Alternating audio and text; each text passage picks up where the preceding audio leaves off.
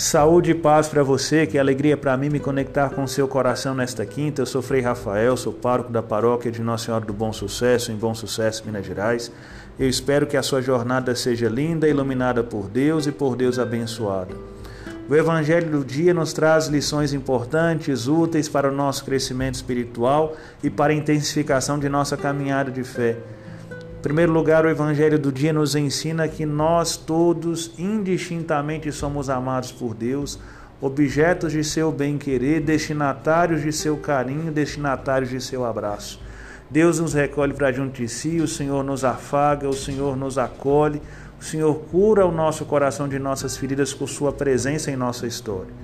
O Senhor nos envia em missão.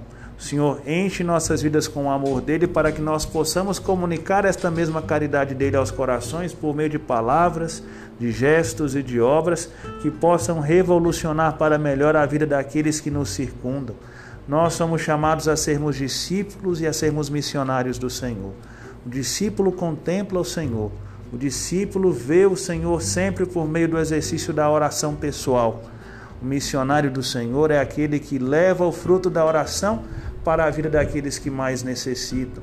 Uma palavra bendita, uma palavra de apoio, uma palavra de ânimo, um gesto de caridade gratuito, desinteressado. Todas estas ações, meus irmãos e minhas irmãs, podem transformar a vida daqueles que estão padecendo e assim nós marcaremos de fato nossa pertença a Deus.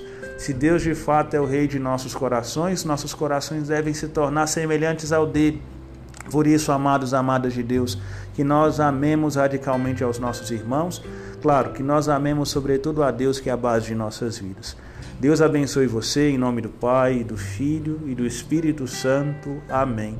Paz e bem para todos. Santa jornada a todos.